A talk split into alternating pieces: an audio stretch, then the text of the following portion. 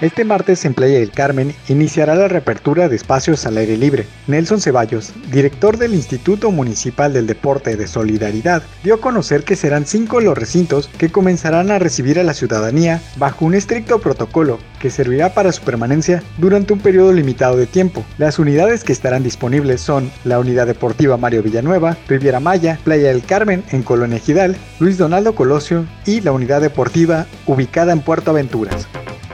En otras noticias, Cancún FC buscará mantener el invicto como local en el estadio Andrés Quintana Roo cuando reciban este martes a los Correcaminos. Este partido de la jornada 3 del torneo Guardianes 2020 en la Liga de Expansión será a las 19 horas. La ola futbolera se encuentra en el sexto lugar de la tabla general con apenas 3 puntos, mientras que los tamaulipecos aún no han ganado en este torneo. Por último, el director técnico de la selección alemana, Joachim Low, consideró que deberían entregar este año el balón de oro a Manuel Neuer, el portero del Bayern Múnich, quien fue campeón de la Champions League. Low destacó que el arquero fue clave para ganar el campeonato.